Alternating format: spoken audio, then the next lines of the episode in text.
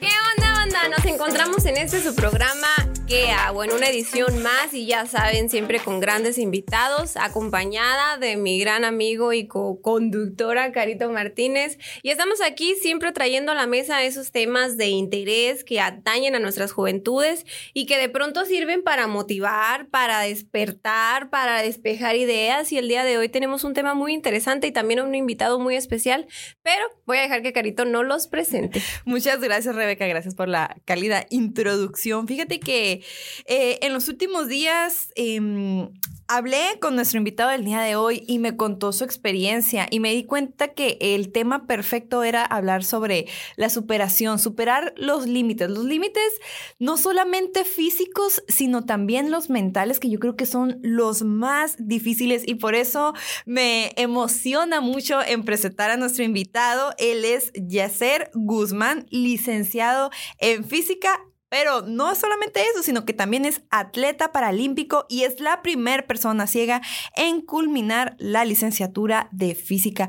Bienvenido, Yacer. Hola, gracias, Caro. hola, Rebeca. Eh, qué chilo estar participando juntos. No, no habíamos tenido la oportunidad de coincidir en este espacio. O sea, platicamos y chismeamos en el trabajo porque trabajamos juntos. Más chismeamos. Más chismeamos. En, el garrafón de agua ahí coincidimos, ¿no? O sea, en la toma del café. Trabajamos en, una oficina. Es, una oficina por si lo estaban pensando. Sí, para, para los que no, no tienen todavía el placer de conocer a Iser, él trabaja en el Instituto Sonorense de la Juventud, aquí con nosotros. Pero para que la gente te conozca un poquito más, cuéntanos, eh, cuéntanos un poco más de tu historia, Yacer. La verdad, eh, lo poquito que he sabido me ha, se me ha hecho bien interesante y siento que a mucha gente le puede interesar. Cuéntanos un poco más de tu historia, por favor. Bueno, lo primero es, voy a poner ahí, eh, poner unas bases. Me presentaste como atleta paralímpico. La gente va pensando, bueno, ¿qué, qué es paralímpico? No, es, es la categoría donde compiten las personas con discapacidad. Y si nos están viendo, me ven sentado, no estoy en silla de ruedas, no, no, no es por ahí la cosa. Yo soy una persona ciega, eh, por eso mis lentes, para que sea parte de mi look ciego. Y, yo compito. ¿qué, qué, qué, yo Eso compito. Es el humor de las personas con discapacidad, ¿eh? Bueno, hay, hay, algunas más sensibles que otras, ¿no? Es más mi estilo. Pero, Pero ser es así. ¿Para dónde te Para allá hasta la cámara, ¿no? Sí, no te Entonces, el, mi, mi, prueba fuerte es la, el atletismo. Soy un corredor de pista desde 100 metros planos hasta 21 kilómetros he llegado a correr y ahora participo de forma activa en los 100 metros planos y en salto de longitud. Son, son mis pruebas fuertes ahora. Ah, y los 400 metros también. Bien, oye Yacer, la verdad que siempre has sido un ejemplo para todos y para todas las personas que te conocemos y quisimos aprovechar este espacio para que los jóvenes sepan que siempre hay posibilidades en la circunstancia en la que estés, siempre y cuando uno trabaje eh, correctamente en nuestra salud mental. Por eso el tema, que se llama Superando los Límites. Y para adentrarnos en, este tema, nos gustaría hacerte una serie de preguntas. Tú nos dices sí, sí, no, nos dices no, no. Depende de cómo te sientas. Espero y, entremos rápido en la dinámica, pero así puedes decir stop en cualquier momento. Ok, ok, ok. A ver, venga, venga. Vamos a ver. Bien. ¿Cómo fue que te animaste a entrenar teniendo una discapacidad? Eh, bueno, fue, fue todo un proceso. Primero, un spoiler, ¿no? Tengo, es una historia larga, pero va a ser rápido eh, esta parte. Tú dale, está, este es tu podcast. Yo no siempre fui una persona ciega. Yo tuve una infancia convencional, por así decirlo. Sí podía ver, mm, podía ver televisión, jugar con mis amigos, hacer todas las cosas visuales que hacen la gente que sí ve. Perdí la vista a causa de una enfermedad que me diagnosticaron hasta los 18 años. Eh, se llama retinosis pigmentaria, para que la googleen más tarde no tiene cura, no tiene tratamiento. Realmente, aunque hubiera sabido antes, no hubiera mucho que hacer más que prepararme mentalmente. Y, es, es importante hacer una pausa aquí, lo que mencionaba acerca de la salud mental. El mayor error que cometí cuando me dieron la noticia de, mi padecimiento pues, mm, visual en mi retina eh, fue que no, no acudí con nadie, no, no busqué ayuda con nadie. Y aunque en algún momento me hizo sentir orgulloso porque yo pensaba erróneamente que era una especie de fortaleza, decir, ah, voy a aguantarme esto yo solo, yo puedo. Eh, fue, puedo decir que es el mayor error que he cometido. O sea, hubiera querido, realmente es apoyarme con alguien, buscar un grupo de apoyo que me lo sugirieron, no quise hacerlo. Y lo que realmente hice fue mentirles a todos, mentirme a mí mismo y negar quién era. Ese es el, es el principal punto por que quiero iniciar. el, lo que fue conocer el deporte para mí fue mi terapia. O sea, yo perdí la vista, eh, me negaba a continuar con mi vida porque se me hacía ridículo intentar qué voy a hacer, cómo voy a estudiar, o me parecía hasta risible pensar, que va a parecer loco intentando leer, quién me va a contratar, quién me va a dar un trabajo, cómo voy a conseguir una pareja, todo ese tipo de cosas. Y el, y el empezar a caminar de nuevo, aprender a moverme, escuchar a la gente hacer actividad física a mi alrededor, dije, yo también quiero hacer lo mismo. Y en ese momento me olvidé que no veía. Cuando podía empezar a trotar poco a poco y escuchar mi respiración, el impacto de los pies contra el suelo, el aire a mi alrededor, el sonido de las plantas, las personas, yo me sentía feliz y se me olvidaba que, que no podía ver.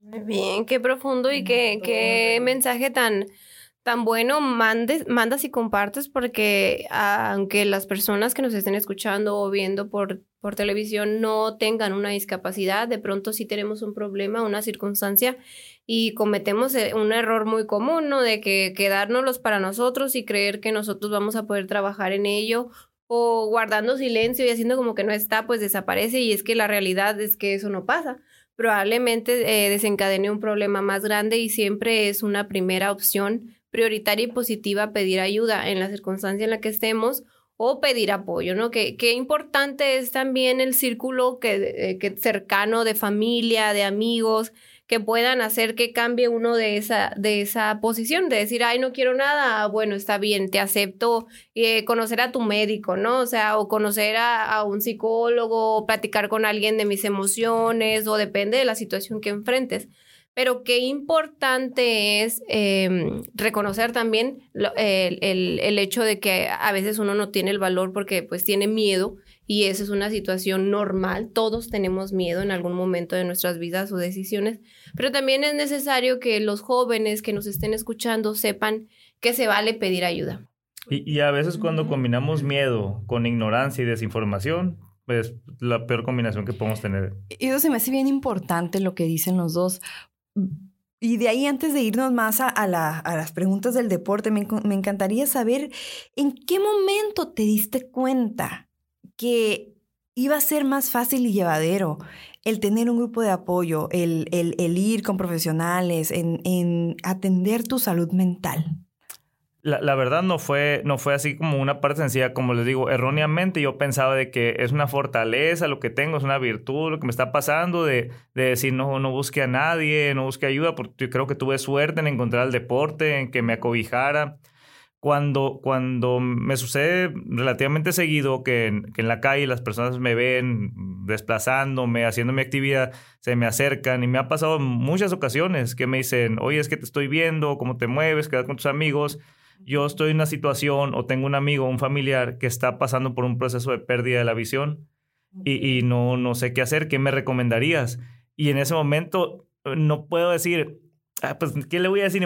Que, mienta, que oculte. Creo que ahí, en las primeras ocasiones que, tuve esa experiencia, lo primero que pensaba, ¿qué hubiera hecho yo? ¿Qué hubiera sido más adecuado? Pues quisiera haber acelerado el proceso de duelo con, con la ayuda adecuada. Y es cuando empecé, pues, que, que busque un grupo de apoyo, eh, que te haya acercado conmigo es muy buena opción. O sea, no soy un especialista, pero ya tengo una experiencia previa. Hablemos, lo conozcamos, no podemos Lo que ayudarnos. funcionó, lo que no funcionó. Todas las personas son diferentes, tenemos experiencias diferentes. En lo que tú, yo te apoyo, tú me apoyas. Y, y, ahí creamos una red de apoyo. He tenido contacto con más personas, no solo con la discapacidad sino otras discapacidades. Y así es como nos hemos estado creciendo poco a poco a la torre y perteneces a diferentes grupos, hay un grupo eh, al que te acercaste. Pues realmente creamos nuestro propio grupo.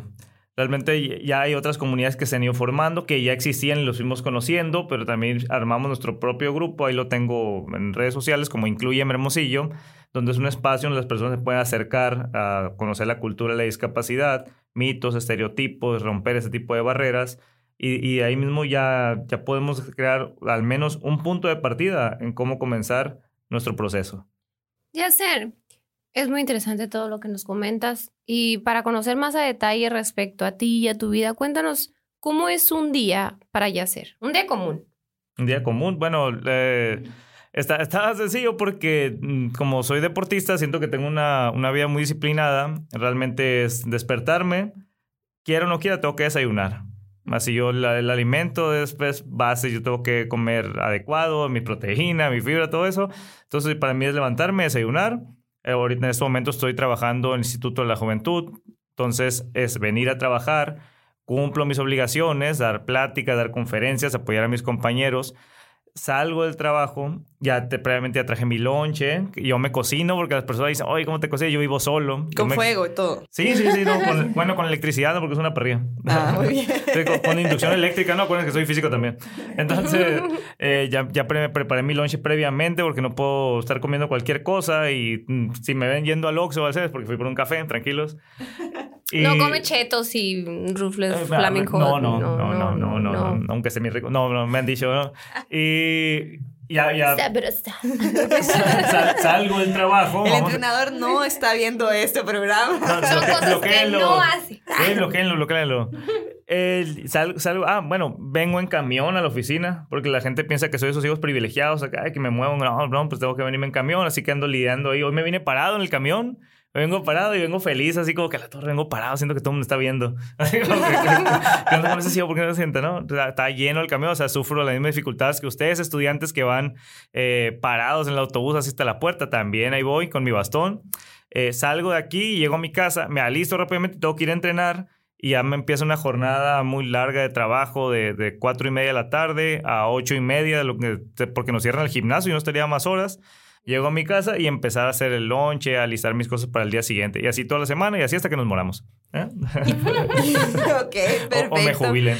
Oye, ¿y cómo ha sido? Eh, porque mencionas, o sea, el, deporte es algo fundamental en tu vida.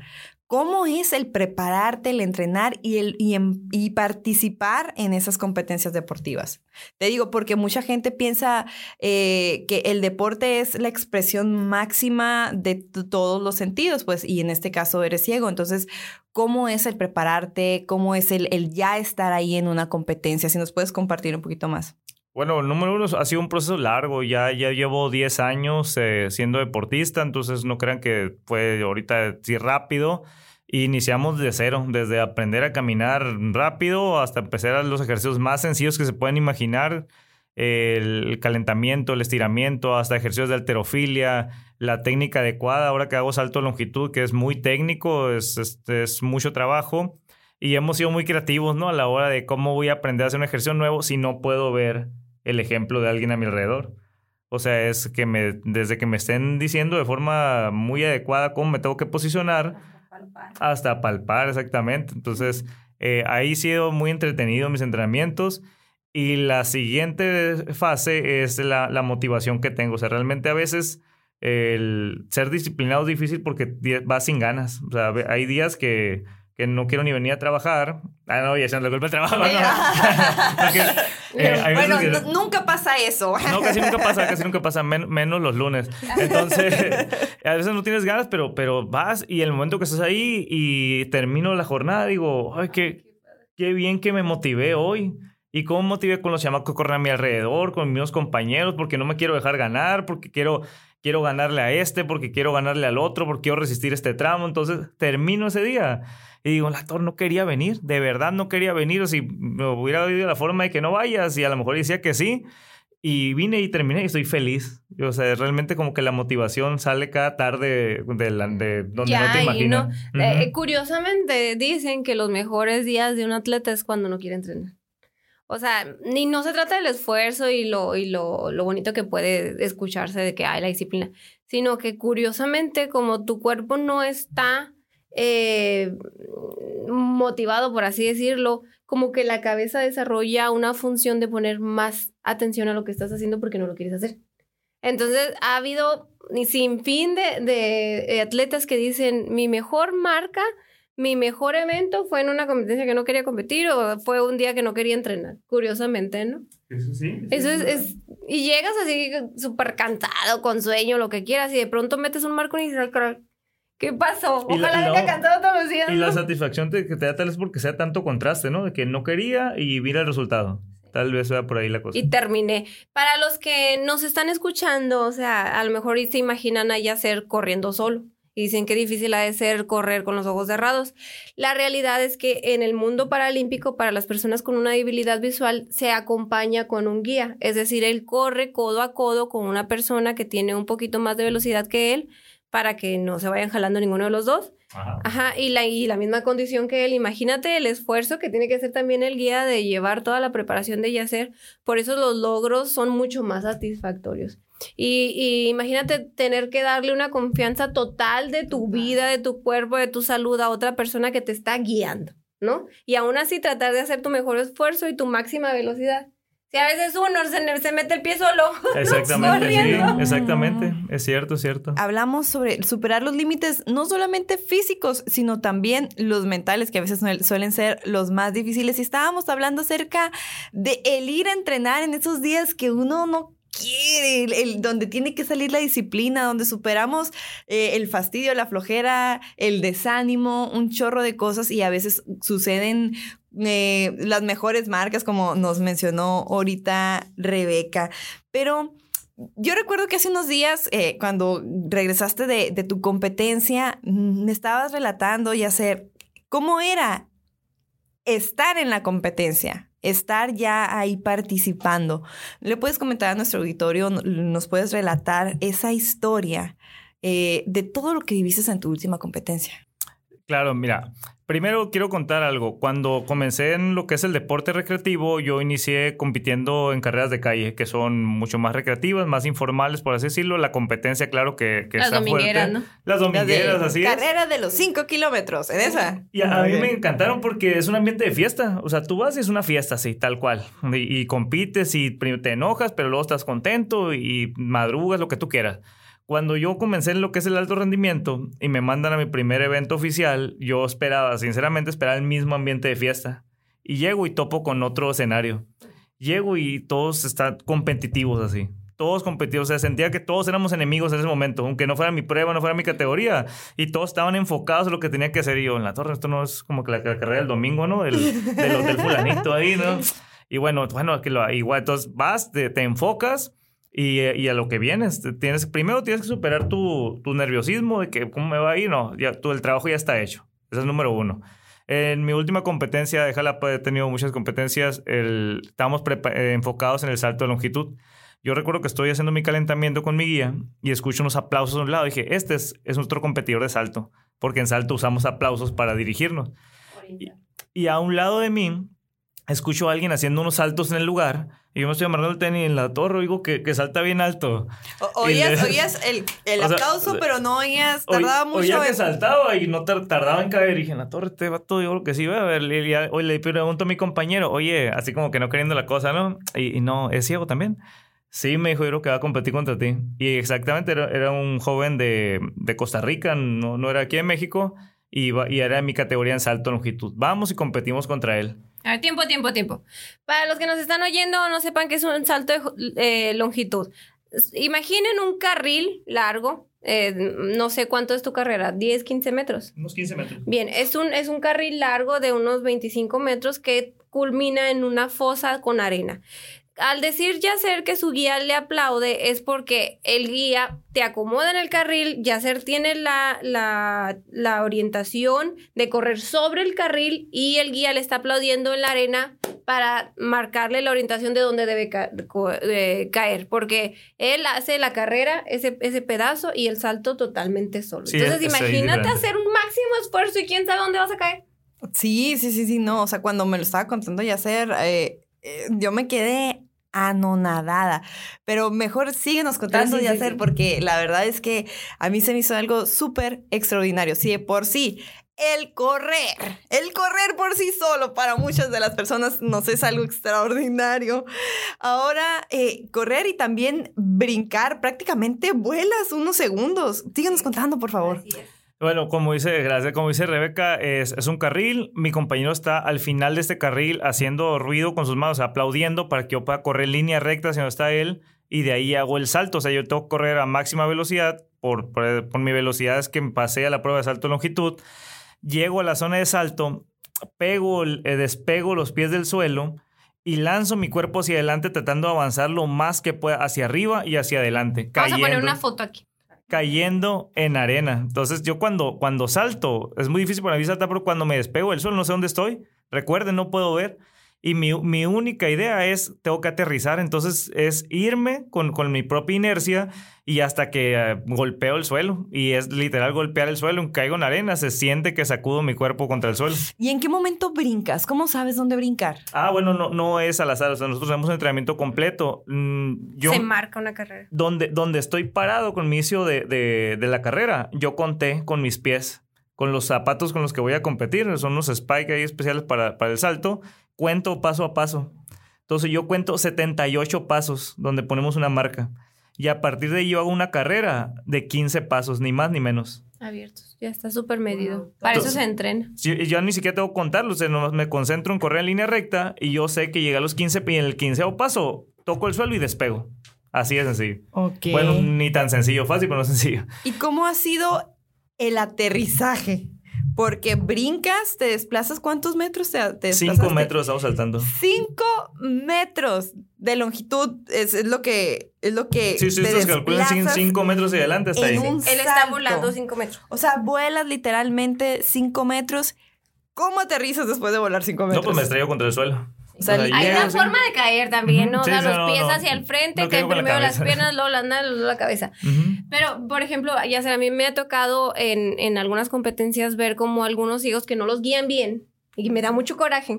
Porque de pronto, imagínate que Yacer se meta toda la temporada entrenando con alguien y le pongan, ah, tú vas a ir con él a guiarlo, ¿no? Entonces, eso ha pasado y me ha tocado a mí ver cómo los guían mal y terminan eh, algunos compañeros eh, con una discapacidad visual golpeándose en el muro porque al, al- alrededor de la arena del círculo, del, del Es salto, es una guarnición de concreto. Entonces, si no estás guiado bien, puedes terminar en una lesión, te puedes golpear la cabeza con el concreto, puedes tener una mala caída, he visto fracturados que se golpean muy feo y que tú dices, Dios mío. La nariz y todo. O No, o sea, la nariz te, te va bien, No, sí, así sí, que se sí. les doblan las piernas, el fémur, un- cosas grotescas. Entonces, realmente no es solo saltar lo que hace y hacer y encomendarse a Dios.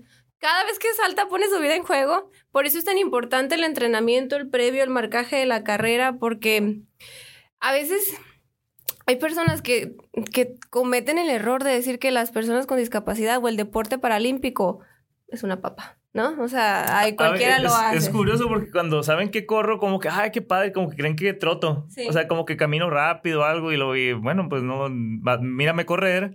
Yo he ido a eventos convencionales, he, he tenido la, la oportunidad de competir contra personas convencionales sin ninguna discapacidad para no.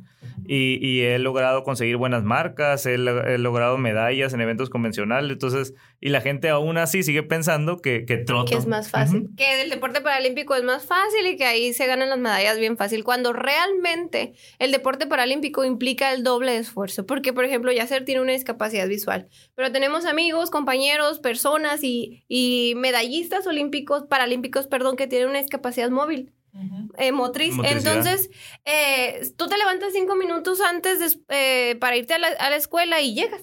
Una persona con una discapacidad motriz tiene que levantarse una hora antes o dos horas antes para asearse, para incluso subirse a la silla de ruedas, para subirse a la silla de ruedas a la silla de baño, para de la silla de baño subirte a la silla de ruedas, de la silla de ruedas al coche, del coche a bajarte. O sea, imagínate todo el sobreesfuerzo que tiene que tener una persona para continuar una carrera deportiva y, no, y, dicen que mm, les va bien fácil. No, no, no. eh, Y aparte es, es la motivación, la disciplina, el estar, porque siento que muchas veces eh, una persona convencional, eh, por X situación de, de su entorno, tira la toalla. ¿Cuánto más no se necesita para todas esas eh, requerimientos, todos esos detalles que son fundamentales para que se puedan desplazar de un lado a otro?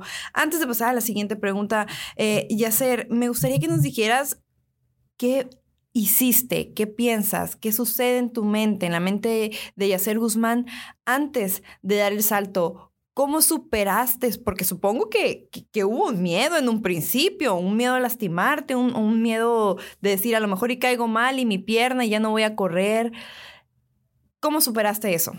Eh, bueno, la verdad sí, sí, sí es verdad lo que dices. Sí hay un miedo, sí puede, puede haber ciertas ideas negativas en tu mente, pero somos deportistas. Soy un atleta hecho y derecho y, y, esos miedos se quedan en los entrenamientos. Para eso es el entrenamiento. para, vencer esos miedos. Yo llego a, la... Estoy en la competencia porque estoy en mejor forma física. Y cuando estoy ahí, el, lo que es el salto, lo que es la carrera, y a lo mejor ya tuve muchos miedos atrás, pero en ese momento ya olvídalo. Y ahí solo estoy enfocado, no estoy pensando ni en mi mamá, ni en papá, así como que cosas negativas, porque gente, mi mamá está enferma, así no. Claro que tengo una motivación muy fuerte por mi familia, por mis amigos, por mis compañeros, por mi equipo, pero en ese momento estoy totalmente enfocado a que tengo que correr fuerte. Si es la prueba de 400 metros, tengo que tomar bien la curva, tengo que soltarme en la recta, tengo que entrar fuerte en los 300 metros. Si estoy en el salto de longitud, tengo que poner atención a mi guía, no puedo, no puedo dar un paso en falso de la salida porque voy a ir chueco tengo que despegar los 15 pasos, tengo que lanzar las piernas hacia enfrente. Ahí no tengo tiempo de pensar en miedos. Ahí solo tengo que pensar en lo que he trabajado todo el año, todos los años, por 10 años. Una ejecución correcta del movimiento. O sea, híjola, me quedo sin palabras, en verdad. Me quedo sin palabras cada vez que platico con Yacer. En lo personal, les confieso que cada vez que platico con Yacer acerca de, de, de lo que él vive diariamente en sus entrenamientos, yo me quedo, o sea, yo ahora en la mañana me pusieron a, a trotar, trotar un round de tres minutos y, y a los 60 estaba ya, ya, lo, salud. Cosas ya que la última, ya la última vuelta estaba, faltan 11 segundos y si aquí la dejo, ¿qué va a pasar? O sea, y ahora vienen ustedes y me cuentan eso y digo yo, ah, o sea, ¿cómo no puedes aguantarte otros 10 segundos? O sea, en verdad que sí, me, me inspiran y, y me, me, me, motivan a, a hacer esos 10 segundos más. O sea, si ustedes pueden llegar a hacer eso, porque no puedo? O cualquiera que nos está viendo, cualquiera que nos está escuchando, no pueden llegar esos, esos 10 segundos más, esa vuelta más, ese kilómetro más, ¿no? Alcanzar su meta y su, su, su sueño, ya sea una medalla, ya sea cumplir cualquier objetivo, pues. Y antes de continuar con esto que les estoy diciendo, hoy en día se está comenzando a hablar sobre la inclusión en las etiquetas de braille, en los menús, en las escuelas. ¿Realmente, Yacer, te sientes integrado por la sociedad? Eh, mira, el, yo, yo creo que, el, que puede haber muchas formas de crear inclusión. y, y, a veces dices, puede haber una mala, mala representación, pero lo importante es que haya una representación, que alguien nos esté representando. Yo creo que lo más importante. El, yo, como te digo, perdí la vista hace años y, y, ahorita lo que me hace feliz es darme cuenta de que sí están cambiando las cosas y mismo tiempo me tristeza porque qué lento va esto. O sea, qué, qué lento va esto, pero el trabajo ahí está, vamos empezando. Yo a veces pienso, yo no necesito que, que tu restaurante, tu empresa, te estés quebrando la cabeza por etiqueta en braille. O, o, que, o que me estés preguntando que si me siento bien, que me siento mal. Yo lo que necesito, lo que sí necesito, es saber que voy a llegar a mi casa esta tarde. Que no me va a atropellar ningún automóvil. Que va a haber alguien a mi alrededor que me va a poder prestar sus ojos para siquiera cruzar la calle. Eso es lo principal que querría. Quisiera saber también que valió la pena haber terminado mi carrera y que voy a poder conseguir trabajo yo y mis compañeros. De saber que somos profesionistas y aún así tenemos que vender dulces en la calle. Que no está mal. Que es muy digno también. Pero eso creo que es lo que realmente estamos buscando. O sea, a eso queremos llegar. Hasta ahí queremos llegar. No únicamente con una inclusión superficial. Es, eso es lo que queremos culminar como inclusión y como personas ciegas. ¿Qué le pedirías a la sociedad? O sea, si bien como, como siento que es mucho aparte de, de, tanto sociedad, gobierno, eh, instituciones, es un trabajo que, se, que es tarea de todos y que, y que entre todos podemos aportar, mm, no creo que nuestro granito de arena, sino nuestro palazo para... nuestra, tonelada, nuestra tonelada, ¿verdad? Sí, porque a mí nada me cuesta informarme, eh, saber cuáles son las posiciones en las que una persona ciega está si quiere cruzar la calle, si está esperando el camión, etcétera, etcétera, ¿no? Pero ¿qué crees que nos hace falta como sociedad? O sea, eh, ya, ya dijiste lo que tú quieres, lo que tú deseas, pero ¿qué, qué piensas que por lo donde podemos empezar?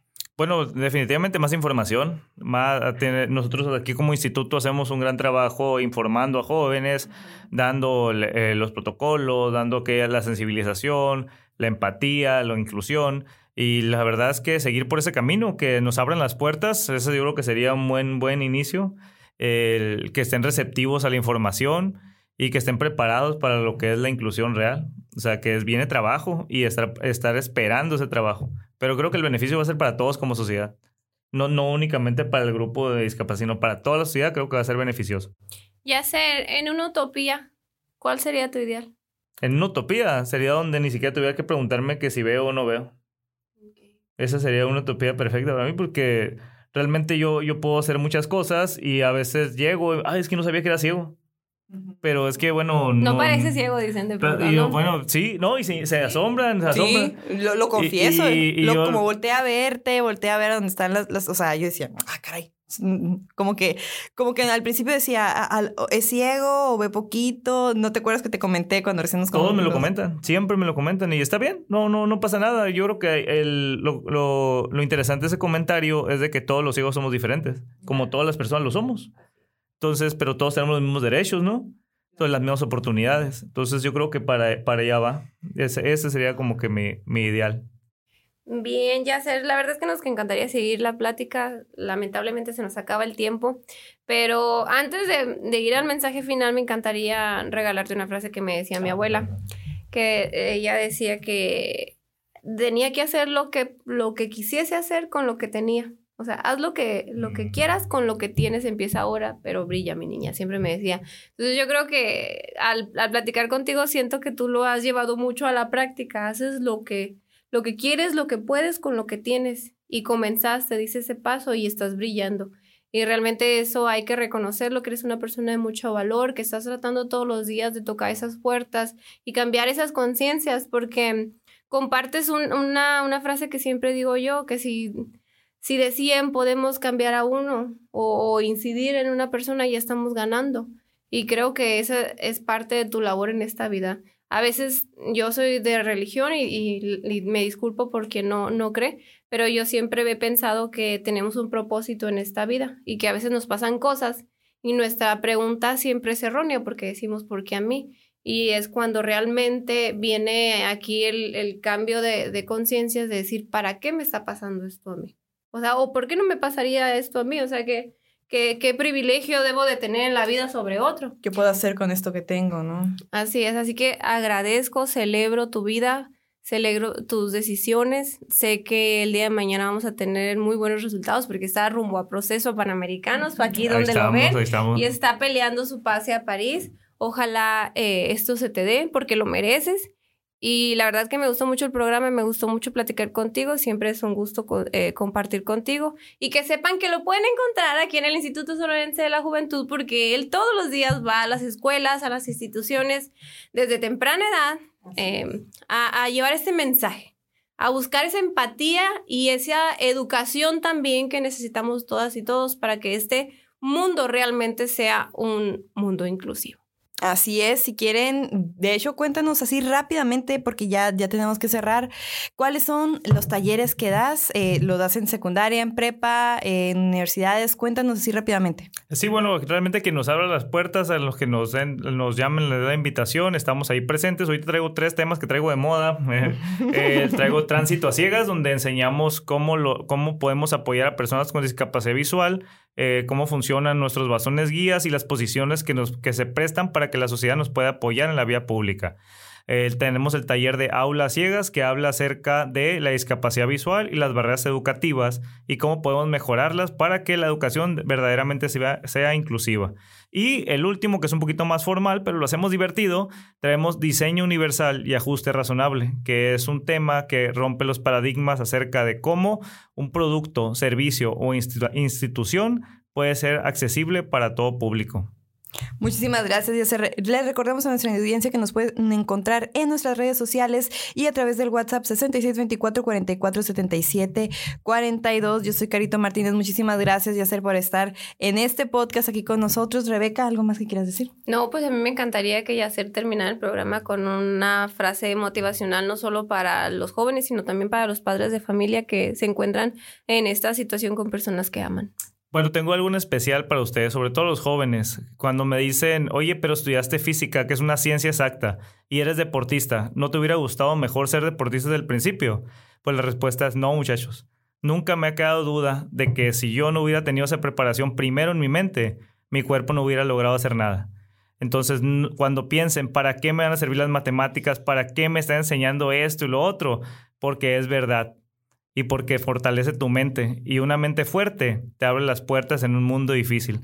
Y finalmente, nomás para terminar, no se sientan mal por pedir ayuda cuando la necesiten. Pedir ayuda no es rendirse. Pedir ayuda es negarse a rendirse. A la madre, quiero aplaudir. Muchísimas gracias, Yasser, por estar aquí con nosotros. Chicas, un gusto estar con ustedes.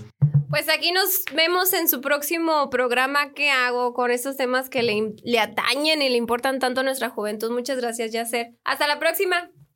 Adiós.